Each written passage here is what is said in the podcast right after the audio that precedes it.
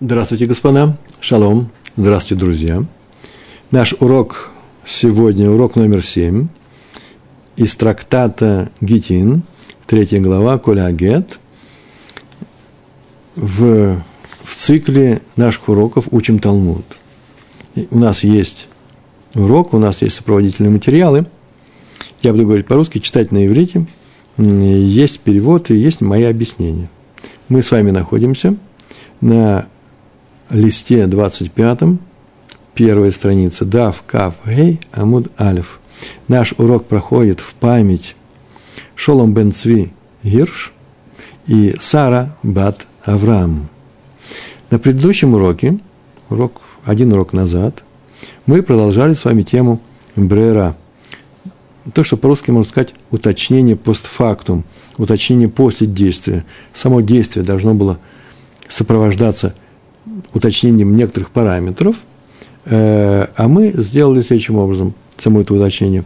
Мы уточни, уточнили, мы видим, что уточнение было произошло после, э, в будущем, и ретроактивно мы переносим это на момент действия. Об этом мы говорили. И одни учителя считают, что есть брера, есть брера, брера – это уточнение, есть уточнение постфактум, после действия. Другие считают, что эн брера – это зависит от законов. Некоторые тотально говорят, что нет нигде брера, а некоторые говорят, везде есть. Многие говорят, что в нашей Мишне, а мы э, читаем Гемару как, коммента, как комментарий на э, первую Мишну нашей третьей главы, э, про Гет мы говорим, а про Гет, э, мы говорим о Гете, а про Гет известно, что Тора написала – Э, и напишет ей гет и даст ей в руку. Напишет ей гет. То есть уже известно, что ей во время написания. И даст. Еще и даст ей в руку. То есть, э, по мнению э, большинства наших учителей, мудрецов, эйнбрера в случае с гетами. То есть нужно знать уже совершенно четко в момент написания гета, искать об этом соферу, который пишет, если ты, не ты сам софер, что гет пишется для такого конкретного человека. Не просто для женщины по имени, по фамилии такой-такой-то, сказать, что это моя жена. Если у тебя две таких жены, а именно раньше это можно было, и обе таким-то именем, обладают именно этим именем, нужно было четко совершенно знать со старшей из них, с младшей, с первой жены, со второй и так далее. Э, то есть Эйнбрера, потом ты уже ничего не решишь. Потом ты уже не можешь сказать, что у меня гет есть на имя одной из этих жен, имя известно какое – я что выберу, что решу, то и будет. Нет, нет, с гетом это не проходит, и напишешь и ей гет, именно этой жене. Этим вопросом мы с вами занимались. И на прошлом уроке мы говорили о том, что пришел Раф Ошая к своему учителю Раву Иуде и спросил, каков закон в случае, когда муж дает, дает приказ, приказ дает – Соферу, чтобы тот написал, напиши мне гет для той из моих двух жен, полных тезок, которая выйдет э, первой из ворот, мне навстречу. И Раф Иуда ему ответил, закон такой же, как и в случае, как и в нашей Мишне. Какая наша Мишна? Напиши мне гет для одной из двух жен, а я решу, с которой из них я разведусь. И Мишна говорит, это не проходит, НБРА, и нельзя, этот гет не кошерный. Он должен совершенно четко знать и сказать об этом э, в момент написания гетто. Так сказал Раф Иуда на, от, э, на вопрос Рава Ошая. И на это Раф Ошая приводит трудность из, из Мишны про жертву Песах. Что значит Эйн Брера? В этой Мишне сказано, что отец говорит своим детям, я режу эту жертву Песах для того из, из вас, из моих сыновей, кто первым войдет в Иерусалим. А потом он уже назначит на эту жертву, выберет, э, кто будет в, во время седра э, участвовать в той же самой трапезе с этим ягненком, се, э, который сейчас я режу. Назначение таки нужно было делать только в момент забоя. А тут он говорит, я режу для того, назначаю того главным, тот будет распределять все остальное, всех участников, тому из вас, кто первым войдет в Иерусалим. Сейчас я не знаю, а это выяснится позже, то мы видим, что есть барыра, есть уточнение постфактум. Мы потом, когда узнаем, кто вошел, говорим, ну вот, для него отец, совершенно четко сказал, для него отец это и написал. э, и сделает назначение. Так ему сказал Рав Ушая.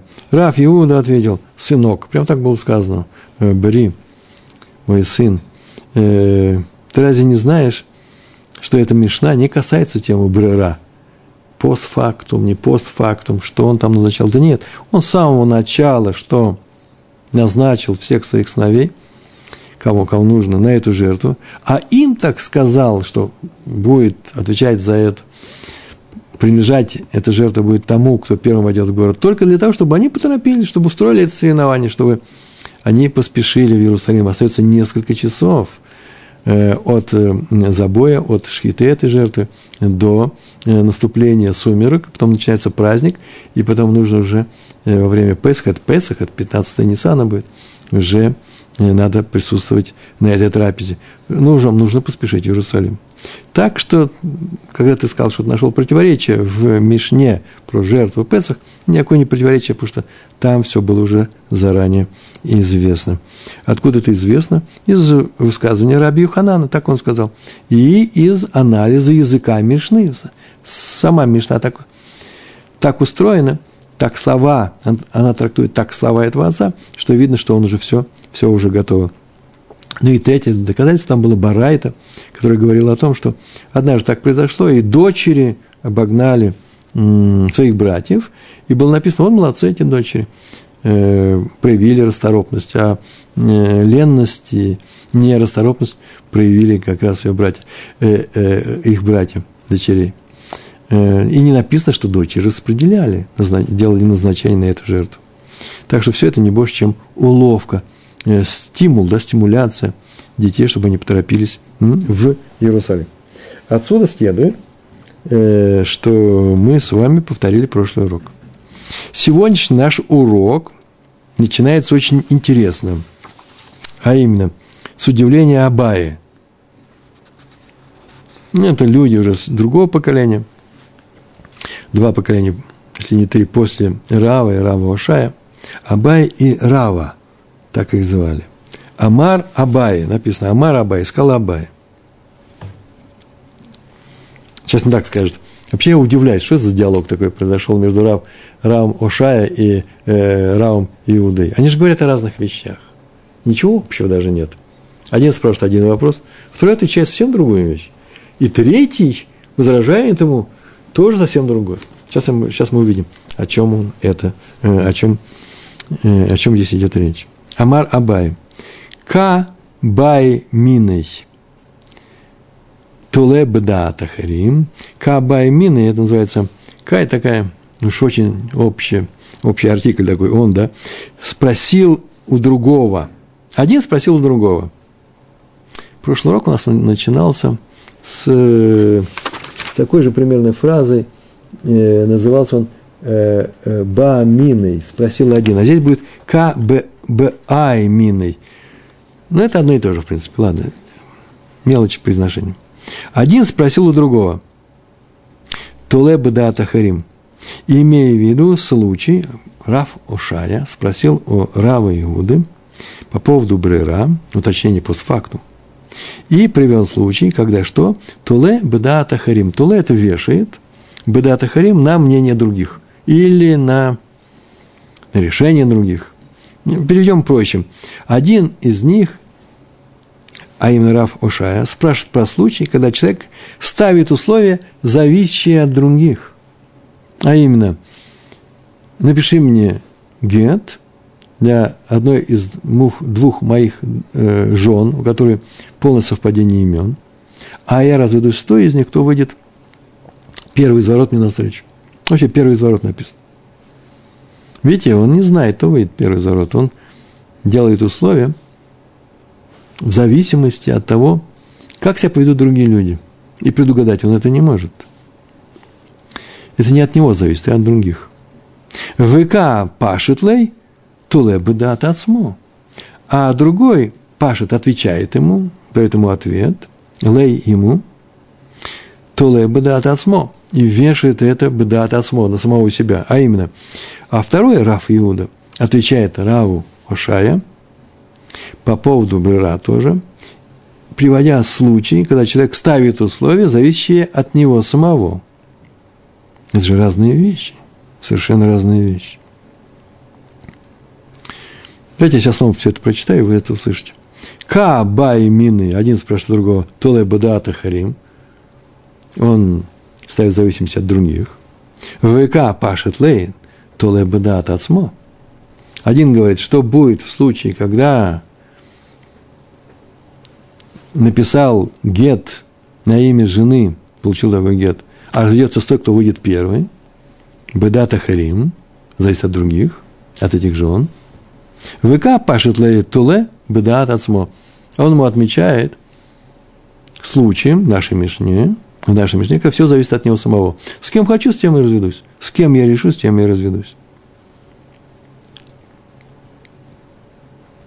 И так еще и сказал. Он ему ответил, Раф Иешуа привел, э, Раф Иуда привел ему этот случай, да еще и говорит, вот такой же закон и будет у тебя в своем случае. Какой закон в случае, с кем хочу, с тем я разведусь, с кем захочу, с тем разведусь в будущем. Такой же ответ будет, это не годится, такой же ответ будет в случае, когда разведусь с той, которая выйдет. Почему? Потому что Энбрера. Так было сказано. Вагадар, Абай продолжает. Вагадар, Вагадар, Хазар, вернулся, называется, и снова сказал. Вагадар мотифлей, тулебдата харим, После этого Раф Ошая снова сказал ему про человека, который ставит условия, зависит от других. На этом точка стоит. Один спрашивает закон про случай, когда все зависит от других. Что будет, когда один человек хочет развестись с той женой, разведется с той женой, не с той женой, которая выйдет первой. Это мнение, это зависит от других, от жен его. А тот ему отвечает, такой же закон, как в случае, когда с кем захочет, с тем разведется. Зависит от него. И тот ему возражает, но это же не может быть.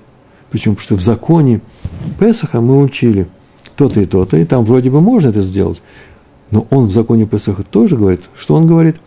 Да, Тахарим.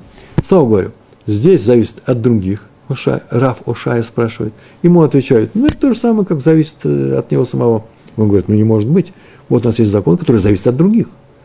Это же разные вещи. Они друг друга перебивая, разговаривают, Раф Уша и Раф Иуда, совершенно, совершенно разные вещи. Между проведенными случаями нет ничего общего. Совсем.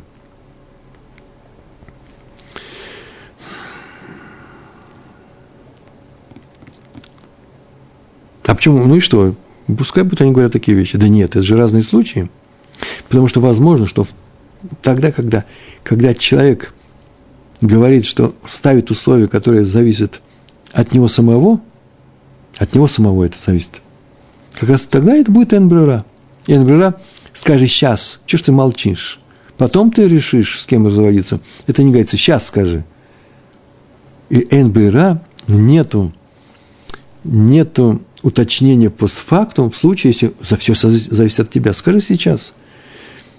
Если ты, вот сейчас он скажет, в чем дело – если он признает, что еще не принял решение, а примет его в будущем, нельзя будет сказать, что таким его решение было и раньше.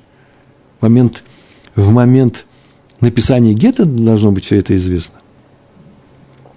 Но в случае, когда человек ставит условия, которые зависят от других, возможно, как раз работает правило Ешбрера. Почему работает? Сейчас он не знает, что другие скажут, что другие сделают, кто войдет первый в Иерусалим, кто выйдет первый, какая из жен выйдет первая из дома. Он не знает. Но решение-то он уже принял – Какое? Кто выполнит это условие, вот тому он и дает. Вы слышите? Если он ставит условия зависимости, которые зависят от него самого, пускай примет решение сейчас. Мы его заставим. Если он не может, все, ничего не получится. Потом уже перенести ретроактивно сюда его решение нельзя. А если он сделал все от него зависящее, все от него зависящее, но он просто не знает, с кем он разведется, он не знает, кому он поручит этот Песах, эту жертву, предположим, что он не для того, чтобы они торопились, сказал, э, а Мишна говорит о том, на самом деле, кто первый войдет в Иерусалим, тот, что, тот будет хозяином этой жертвы, сделать все назначение, всех остальных пригласит. Предположим, что так оно и происходит. Но мы его не можем сказать, кто это будет. Почему? Потому что он скажет, я не знаю. А в таком случае можно перенести. Повторяю, а если все зависит от него, мы на него надавим. И если он на самом деле не может, не потому что скрывает, он не может сказать, что он захочет, тогда нельзя говорить сейчас. А если он может сказать, но не может, почему? Потому что он не знает, зависит от других, в таком случае ешь бара. Некоторые комментаторы указывают, что Абай удивился не на вопрос Рава Шая, но спросил, спросил, что будет в случае, если разводится, хочет развестись с той, которая выйдет первый из ворот. А его вообще удивил ответ Рава Иуды. Действительно, один спрашивает о том, о случае, когда условия зависят от других. Рав Иуда отвечает ему случаем, когда условия зависят от него самого. Согласно этой точке зрения, Мишна про гет, когда условия зависят от него самого, с кем захочу, с тем разведусь, то в этом случае Раф Ушай прекрасно знает, в этом случае Энбера. Но, может быть, в случае с гетом, когда условия зависят от других, работает правило Ешбера. И в подтверждение своего мнения, сомнения Раф Ушай приводит Мишну про жертву. Там тоже Ешбера. Смотри, бывают же случаи. Зависит от других Ешбера. Так написали Сафот. Получается, что Абай удивлен. Почему Раф Иуда отвечает Раву Шая, приводя совсем другой случай? Зачем? Он же не годится этот случай. Вместо того, чтобы говорить об условиях, которые зависят от других, он приводит случай, когда все зависит от условий, с условием, когда все зависит от него самого. Не-не, а другие комментаторы говорят, нет, удивление Абай вызвало также и второй репликой Рава Ушая.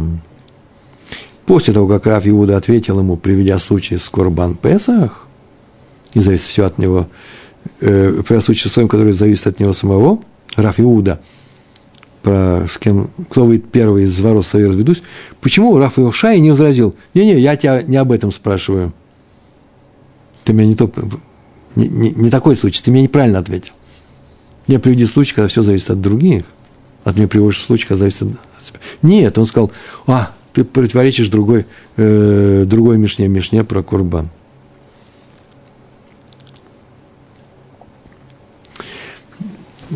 Знаете, Тусафот написали ужасно тонкую, остроумную вещь. Ты ему не надо было говорить об этом. Что ж ты мне отвечаешь? Не то, что я тебя просил. Он ему так сказал, знаете, Раф Ушая приходит и спрашивает его, что в случае, когда все зависит от других? Раби, Раф Иуда отвечает ему Мишной, где написано, рассказывается о случае, когда все зависит от него. А Раф Ушай ему такую фразу говорит, послушай, это все меня не касается, но даже если бы касалось, ты противоречишь своему мнению. Что ты сказал? Что если зависит от других, то что? Э, что, э, что ты сказал сейчас? Что если зависит от тебя, с кем хочу с ним разделаться, не годится? Ты привел нашу мешну. Ха, в Псахим такой же случай, и очень даже годится. Можно принести. И на это пришлось Раби Игуде отвечать, что да нет, там рассказано всем о другом случае, никакой связи с Брера нету. А все говорится только для того, чтобы что? Их поторопить. Так иначе, мы видим, есть два мнения – так, ведь Абай удивляется. Кому он удивляется? Про одного из них, Раби Игуду, Раби Игуду, который говорит не то. Рафа Шая спрашивает его, все зависит от других, кто выйдет из ворот, первое, своей разведусь, что в этом случае? А он ему отвечает, все зависит от тебя, от самого, с кем захочу, с тем разведусь. И он удивляется этому ответу. А некоторые говорят, да нет, он удивляется, удивляется и этому ответу, и тому, что он не сказал ему, зачем ты мне рассказываешь это, я тебя не об этом спрашиваю. Так сказал Абай. Очень просто. Это очень важная вещь. Есть случаи, когда зависит от других, есть случаи, когда зависит от меня. От меня зависит. Будь добр сейчас принять решение. Иначе, может быть, и Энблера. Зависит от других. Бывает такое. В таком случае возможно, что в таком случае ешбера, и можно ретроактивно перенести уточнение э, на сам факт этого действия выслушал все это Рава. Я надеюсь, не очень сложно рассказываю. Выслушал все это Рава. Амар Рава. И сказал ему, Абай, Май Курши, какая это сложность? Ма, что есть сложного-то? Никакой сложности здесь нет. Ты удивляешься? Почему один отвечает не то, что его спрашивали, а второй не, от, не замечает, почему ты мне говоришь не то, что я тебя спрашиваю, а продолжает разговаривать с ним? Да нет, ничего здесь странного это нету. Почему? Дилма, Деман – де эйтлей бера. Возможно, что тот, Дилма, возможно, maybe, может быть. Дилма, улай. Деман де, что, возможно, вероятен такой случай, что ман – это кто? Тот, кто. Ман де. Тот, кто. Да итлей брера. Возможно, что тот, кто считает, что есть брера. Есть брера, это называется, можно переносить ретроактивно назад. Лошана толе бедат ацмо, лошана тола толе бедат харим. Ему все равно. Он говорит, есть брера всегда – и всегда спокойненько можно приносить ретроактивно решение на момент э, самого действия. Что потом ты решишь, другие потом решат, какие-то условия будут э, с гетом или с другими вещами. Все это можно сказать ретроактивно, отсюда мы видим, что так оно и было в момент написания гетто. Никаких, нет никакой разницы между тем, зависит это от других, зависит от тебя на иврите это немножко звучит немножко странно, не как по-русски. Мы так сказали, не делает различия между случаем, когда ставит условия, зависящие от него самого, и случаем, когда ставит условия, зависящие от других. На иврите это звучит так. Лошана. Нету изменений, не отличается тулеб дат смо, велошана, тулеб дат ахарим. Два раза лошана. И это не имеет никакой особенности, и это никакой особенности не имеет. Это означает, что это два одинаковых э, случая.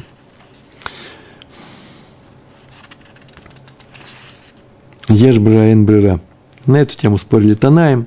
Так вот, так было сказано, что тот, кто считает, что есть брера, это наш Шираф Ошая, сказал, помните, да? Возможно, он этого придержится. Что? Он, мнение совпадает с тем, кто сказал, что есть брера, и для него все равно, зависит от других, зависит от себя. Как угодно. Так говорит Рава. В обоих случаях есть брера, а именно идлей брера. Идлей брера есть. Повторяю. Дилма, возможно, деманда и брера, тот, у кого, тот, кто придерживается правила, и есть брера, лошана толе бедат ацмо, лошана толе бедат ахарим, итле брера, во всех случаях и есть не брера. И продолжает. А про того, который, кто считает, те тонай, учителя, кто считает, что нет брера, эн брера, и нельзя переносить ничего, ретроактивно для них, что то же самое. Уман делейт лей брера, лошана туле бедат азмо, велошана туле бедат ахарим, лейт лей брера. Лейт – это нет. Уман де лейт лей брера. Тут то же самое написано, кроме слова дилма. Оно одно на, на все это высказывание. И, возможно, тот, говорит, что у него нет никакой брера, и что это мнение Рава Иуды. Он просто из нашей Мишны взял это. Лошана туле бедат азмо. Он тоже не, вид, не делает различия между случаем, когда человек ставит условия, зависящие от него самого, бедат самого, велошана толе бедат харим. И не, нет никакой особенности в случае, когда что? Толе вешает, это называется на, на, на других. Толе – это повесить. Повесить. Толе бедат асмо. Э, делает условия, зависящие от других. Лейтле брера. В обоих случаях. Так что зря ты все это указал, Абай. И удивился нашему диалогу между Раф и Шая. Они прекрасно друг друга поняли. И несмотря на то, что Раф и Шая привел случай, как все зависит от других, кто выйдет из ворот первый, что будет в этом случае.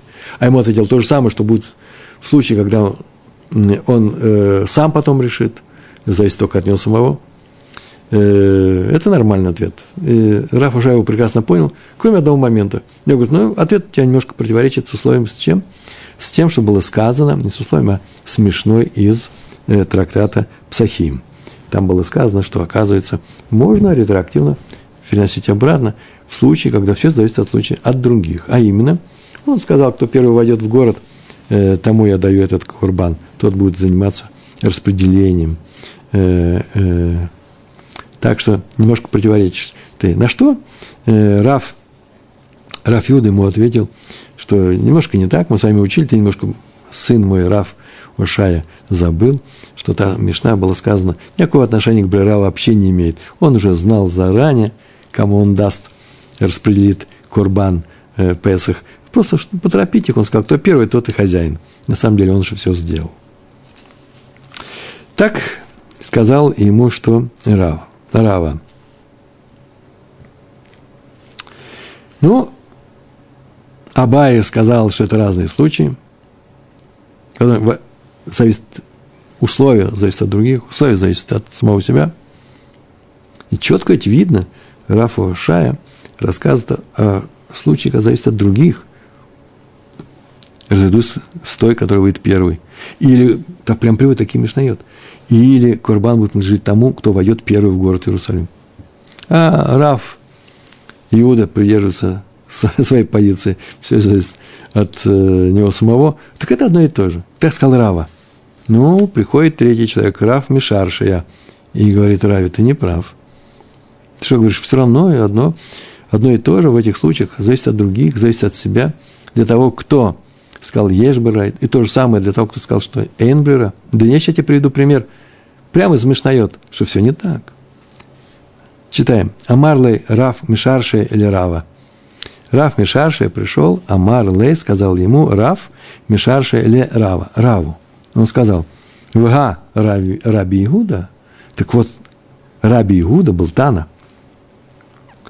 Тана им спорили, есть брера или нет брера. Амарем не могут с ними не соглашаться. Они могут придерживаться только одна, э, своей школы, придерживаться кого-то из них. И вот Раби Иуда в одном случае говорил, который сказал, что Раби Иуда, который сказал, что... Давайте почитаем. Амар ли Раф Мишарша или Рава? Ага. Есть у нас Раби Иуда. Бутале бедат от смо. Лейт лобрера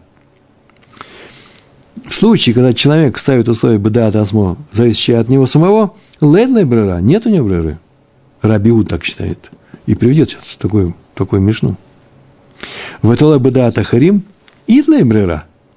Один и тот же человек, Раби Иуда, считает, что все зависит от того, какое условие. Зависит от других или э, зависит от него самого. Поэтому Абай правильно сделал, что удивился – в случае, когда человек ставит условия, зависящие от других, в Этоле Бада Тахарим, Итлей брера. Раби Иуда считает, что есть брера. И Итлей есть у него брера.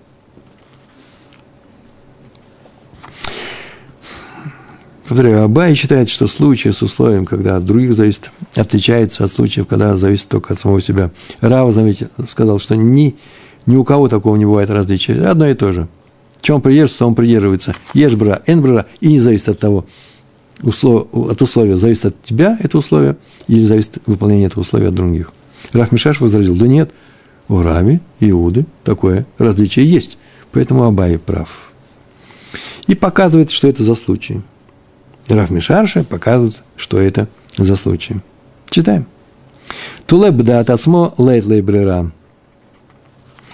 Случай, когда поставил условия, зависящие от него, от него самого, то леб да ацмо вешает на других, лед лебрера и нет брера. Это Раби вот сейчас скажет, нет брера. Ставит, зависит от самого себя, а брера нет. Но это мы ожидаем, вообще-то это нормальный случай. А именно, что это такое? Детание, как мы учили в нашей Мишне. Детание, как мы учили в Мишне. Э, нет, нет, нет, немножко не так.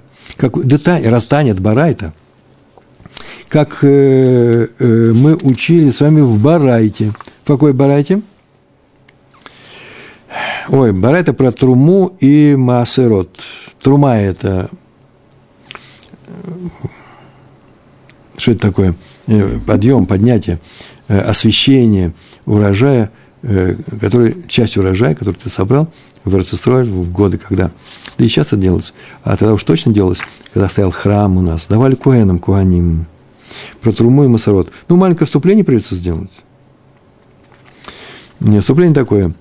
Э, если не отделили Маасер и все десятины, то это называется Тевель, то это запрещается к употреблению. Ну, в частности, запрещается, например, есть. Строго запрещается есть. Что значит к употреблению? Ну, к выгоде, может быть, взять и продать может нельзя. Да нет, продать можно. Но тогда скажи, что ты отделил. Или скажи, что ты не отделял.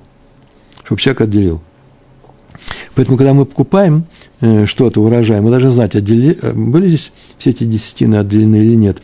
Мы доверяем тем раввинам, которые ставят свою печать, что здесь все было отделено. Э, бывает несколько случаев. Бывают случаи, когда мы совершенно точно покупаем, если бы не было этих раввинов, человек, который мы знаем, что он отделяет. Вообще нормальный человек отделяет. Вот я иду в свой сад, собираю пассифлору, плоды, и отделяю десятину – это те плоды, которые у меня выросли, я не в магазине их купил. Или то же самое с гранатом, э, то же самое с другими плодами. И так делают все мои друзья, и так делается везде. Но если я покупаю в, в незнакомом мне месте, и мне говорят, что отделили, то на всякий случай я же вижу, что человек дело не касается доверия или недоверия, это закон такой. Если это человек, которого ты железно, стопроцентно, вода и называется, не знаешь, что он делал десятину, отдели, это называется дмай, отдели. Но если ты не сомневаешься здорово, э, сафек такой полный, то э, железо нужно отделять, э, просто нужно знать, у кого ты что покупаешь. Так вот, отделяли следующие вещи. Была трума, ну, трума Гдула называлась, большая трума. Трума – это для куаним, только для куэнов. Э, и достаточно было, отделить можно было одну сороковую, одну пятидесятую от всего урожая, одну шестидесятую, немножко скуповатый человек, поэтому отделяли одну пятидесятую часть, э, и никому нельзя было ее есть, кроме куэнов.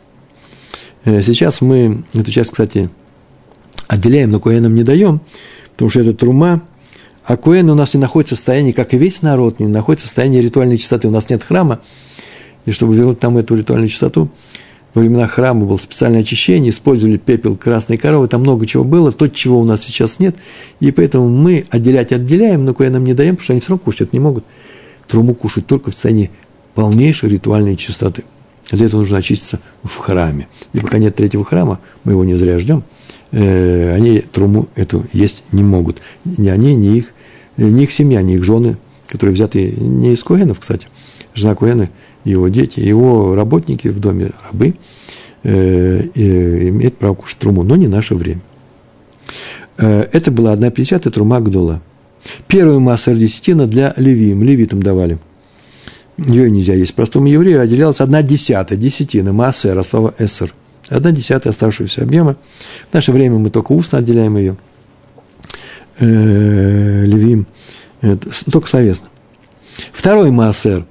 Первый Маасер в каждый год отделялся, Трума каждый год, Маасер каждый год, кроме седьмого, потому что в седьмой год никаких сельскохозяйственных работ не идет. Значит, было шестилетие, семилетие, шесть лет подряд. Первый массер отделяем, а второй массер мы тоже отделяем каждый год из оставшегося.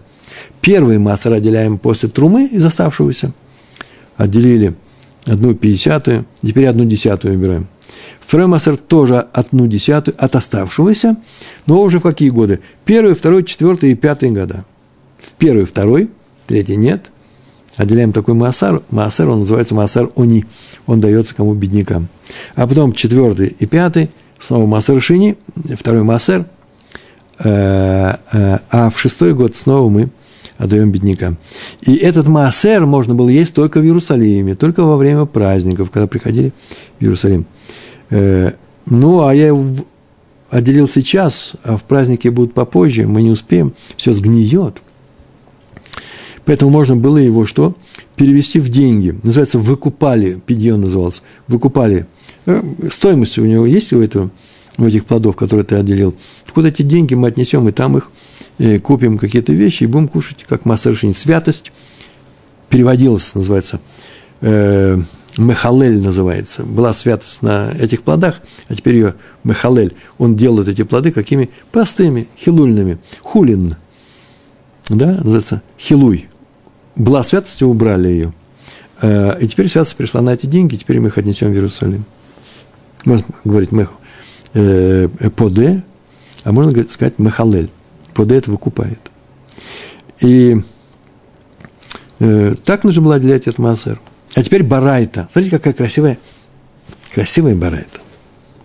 Галукаях яин ми бейн га кутим.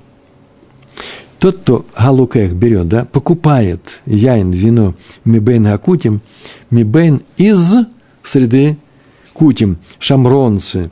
Это люди, которые жили в Шамроне, э, потомки евреев, тех евреев, которые остались здесь, Рацисруэль, после разрушения первого храма все ушли, их переселили в Бавель, а эти остались, и многие из них взяли жен евреев. Это не евреи, как правило, потомки э, евреев. Они как-то соблюдали, э, какой-то элемент идолопоклонства было. В общем, проблема, посмотрите, э, в истории проблема с ними была. Но что нужно отметить? Что они все-таки отличались от других окружающих народов.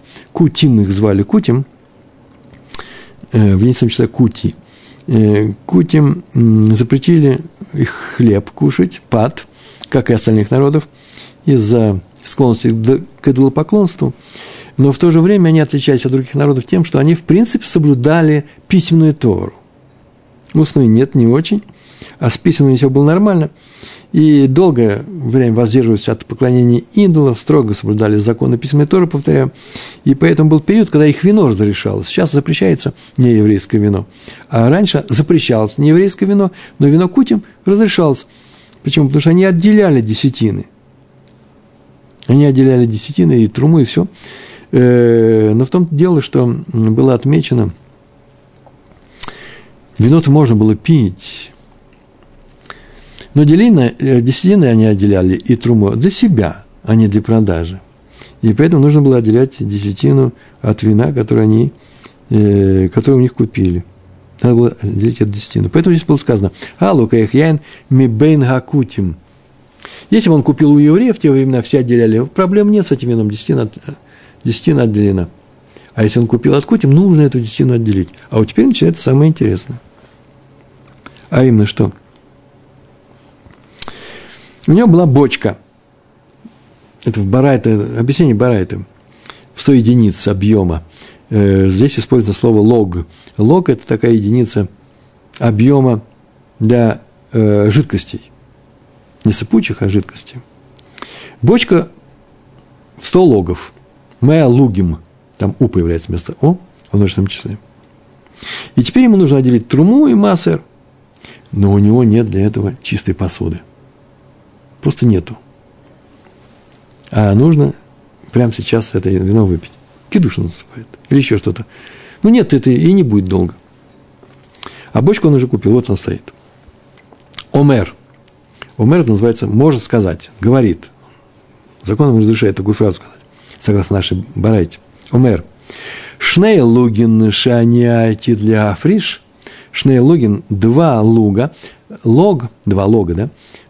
Лугин во множественном числе. Лог – это примерно треть литра – Некоторые говорят пол-литра, некоторые говорят треть, некоторые говорят чуть-чуть даже меньше трети. Ну, вот так вот, в таком диапазоне.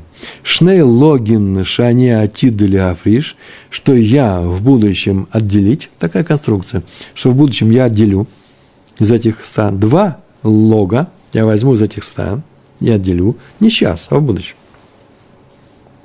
Райген трума, это будет трума. Одна пятидесятая, кстати. От ста. Откуда мы знали, что в бочке было сто этих частей? потому что 50 -е.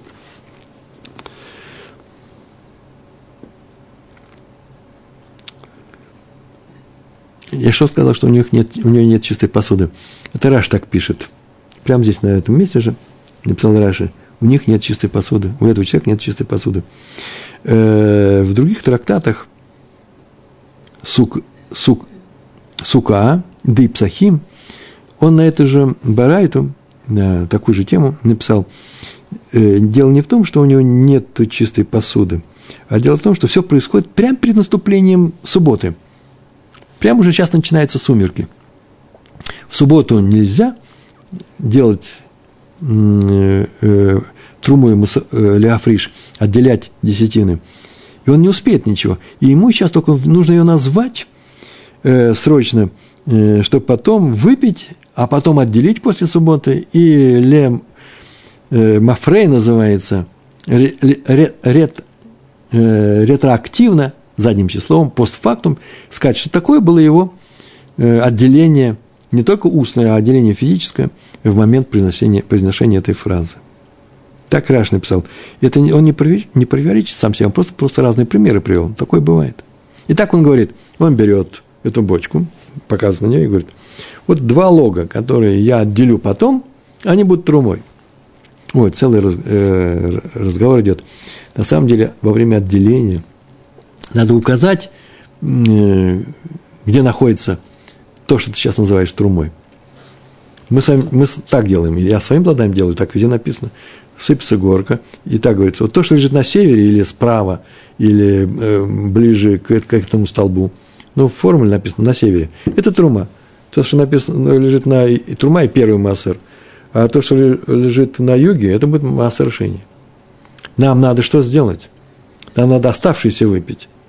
Или масса решений, пожалуйста, можно выпить, но его нужно перевести в деньги. Его нужно отделить и перевести в деньги. И тогда его можно выпить прямо хоть сейчас. Мы же не в Иерусалиме с вами находимся. Так вот, некоторые говорят, здесь нужно было сказать такую фразу. Почему он тут не говорит? Раш сказал, что это не важно. То Сафот объясняет, что нет, нужно было сказать. Это имеется в виду, подразумевается. Сейчас не будем на этом останавливаться. Два лога, которые есть в этой бочке, которые я отделю, я отделю, не сейчас, а отделю руками, сосудом, когда он появится у меня в руках, так пишет Раш. Это трума. Одна пятьдесятая от ста. А сара – массер решен. А десять от оставшегося, десять логов, от тех, которые отделю в будущем после этой трумы, это будет первый массер. Но на самом деле нужно же десятую часть от оставшегося. Если у него было 100, то осталось 92, э, 98 после того, как он делил 2, правильно, да? И так нужно было сказать, ну, не 10 все-таки масса решен будет, а 9,8. Ну, Раш пишет лавдавка, не обязательно, а это приблизительно. А некоторые говорят, да нет, просто у него было 102. В самом начале было 102. Совершенно точно. 102, тогда нужно отделить не 2, а чуть больше, чтобы была 1 пятьдесятая, но это совсем несколько маленькие доли. Так или иначе, идет разговор о первом массаре, десятой части оставшегося. Ватиша масс, ватиша массар шини. А 9 оставшегося после отделения первого э, массера, первой десятины, это будет второй массер. Ну ладно, я тут написал, можете почитать, но сейчас еще и произнесу. Если в бочке было 100 этих логов, 100 единиц, то после того, как мы отделили 2, осталось 98. Первая десятина 9,8. Это одна десятая от 98. После нее, что 9,8 нужно отделить, вычесть из 100, остается 88,2. Правильно пока? После того, как мы выделили 2, да еще и 9, и 8. 11, 11,8 нужно вычесть с 11 из 100. 88,2. Вторая десятина будет 8,82. Вот все остальное можно пить. Но прежде нужно отделить труму, вторую десятину и перевести на святость денег. Э, э, Ее святость перенести на деньги. Об этом говорит Барайт. В Мейхель. И меняет второй маасер на деньги. Меняет Мейхель, это Мехалель, то, что мы сейчас говорили, да, переводит святость. Как-то он сказал эту фразу, он такую фразу говорит, просто такую фразу говорит – вот я, второй массер, который есть тут, приведен на деньги, которые хранятся в моем доме, или хранятся сейчас у меня, и сейчас еще не суббота. Мейхель. Тосфот отмечает, что не нужно ему сейчас это делать, потом он может это сделать. Ты же хотел выпить, ну и выпей, а на деньги приведешь остатки потом. Вошотем мияд, так пишет, и тут же пьет вино. Так сказано здесь. Вся барайта. И когда у него будет такая возможность, появится чистая посуда или кончится суббота, он сделает физическое отделение руками, и оно будет ему зачтено, как что? Ретроактивно, на тот момент, когда он сделал это устное заявление. То есть сразу после этих слов он может пить вино. Получается, что ретроактивно ему засчитывается это отделение. Это называется ешбрера. И есть уточнение постфактум можно сделать в будущем, оно как бы переходит в прошлое.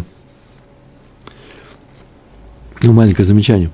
Как только он назвал Труму, прям сказал, дал им имя Труму и Десятины, э, он тем самым исправил это вино. Вино он исправил. Его нельзя было раньше пить, а сейчас можно его пить.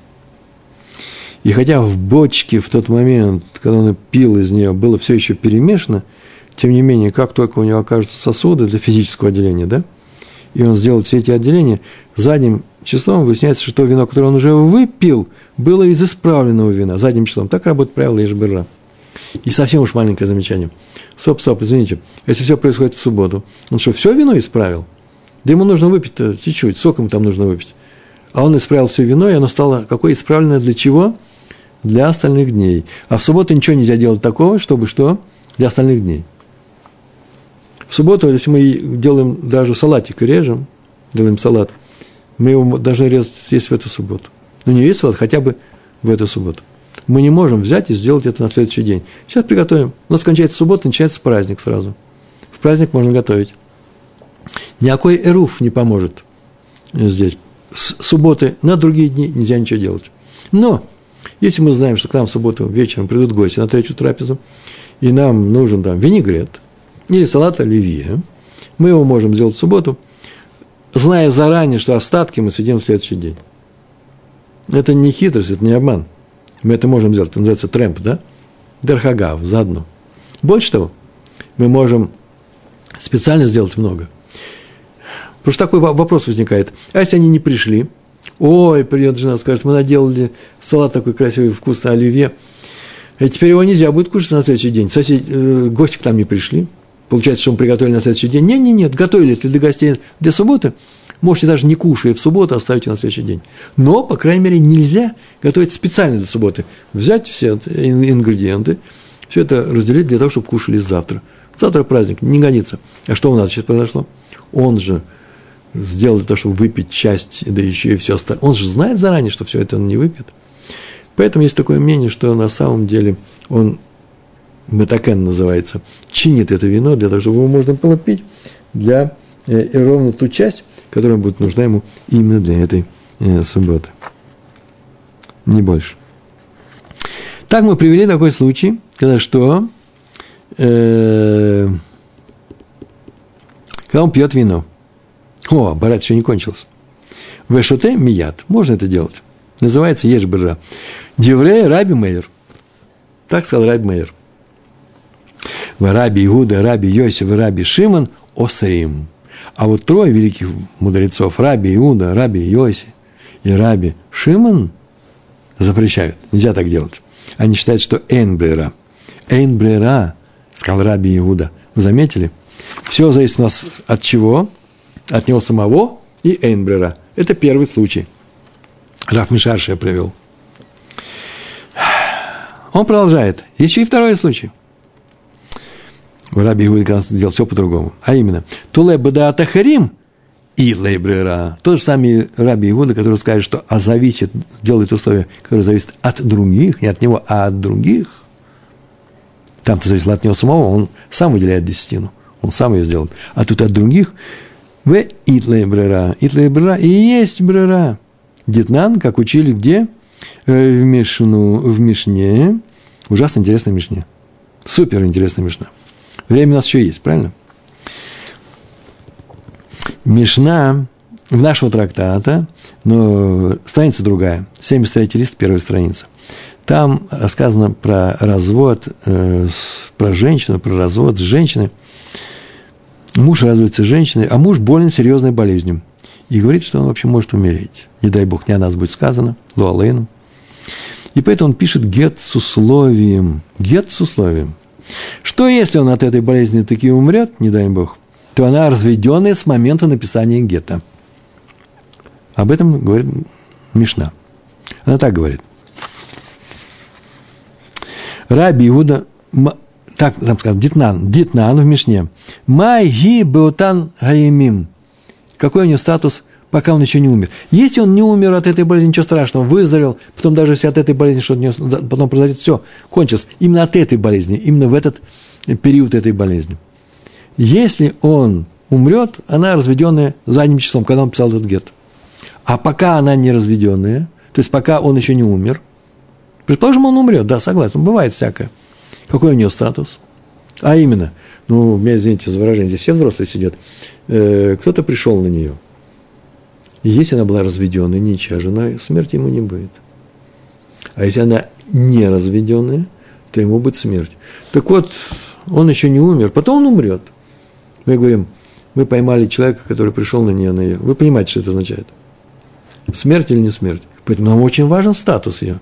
Пока он еще не умер от написания этого гетто, до его смерти. Какой, какой ее статус? Майги, Бутан Гаимим. Майги, что, какой закон с ней – кто она? Баутан в эти, а имим дни. Раби Иуда умер. О, Раби Иуда умер. Барабаны. То, что нам нужно. Он так говорит. Райги к эшет иш леколь диврейга. Она не что иное, как она эшет иш, замужняя жена, никакая она не разведенная, э, э, по всем Два рейха, нужно сказать. Я сказал Деврейха. По всем два рейха. Ликоль да. По всем положениям закона. То есть, например, если муж ее Коэн, она может есть труму его эти дни. То есть, э, после развода она не сможет это делать. То есть, Раби Иуда сказал, что в эти дни между написанием гетто и смертью мужа, э, что она что? Что она его жена. И так он считает, так он сказал, в эти дни она замужняя жена. Получается, во все остальные дни не замужняя жена. После смерти мужа она разведенная женщина. То есть гетто считается кошерным. Вот что самое главное. Она не, разведен, она не разведенная жена, она, э, э, она не замужняя жена, она разведенная после того, как он умрет. То есть гет кошерный. А гет кошерный, значит, получается, ретроактивно мы можем перенести на него это решение. Как он сказал? Я, когда умру, ну не с этого момента она будет разведенной, а с того момента, когда я написал гет. Так считает Рами Иуда. В Лахии Майты Гава Гита после смерти мужа – это гет. И мы видим, что это ретроактивный гет, ешь берера. И мы видим, что что? Э, все зависит от других людей, не от него. Он не выбирал свою смерть. От других, от других. Мяхарим, бедат ахарим. Талла, толе, бедат ахарим. От кого зависит смерть человека? От Всевышнего, не от этого человека. Значит, в случае, когда выполняется условие, которое зависит от, не от него, то что здесь? Ешберра. Вы заметили? Это Раф Мишарш, я сказал Раве. Вот мы знаем Раби Игуну, у которого в случае, когда зависит от других, что Ешберра, а в случае, когда зависит э, от него самого, нет бера. А ты, Рава, нам сказал, что, что они не изучают эти случаи. Ты ошибся. Абай был прав. Э, на этом мы с вами останавливаемся. Э, в следующий раз будет еще небольшое продолжение э, этой же темы. Еще интереснее будут приведены примеры.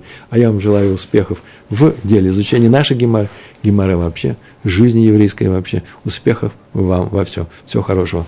Э, еще одну секундочку. Наш урок сегодня происходил, если я забыл сказать, что он происходил в память Шолом бен Цви Ирш и Сара Бат Авраам. Долгой вам жизни и удачи. Шалом, шалом.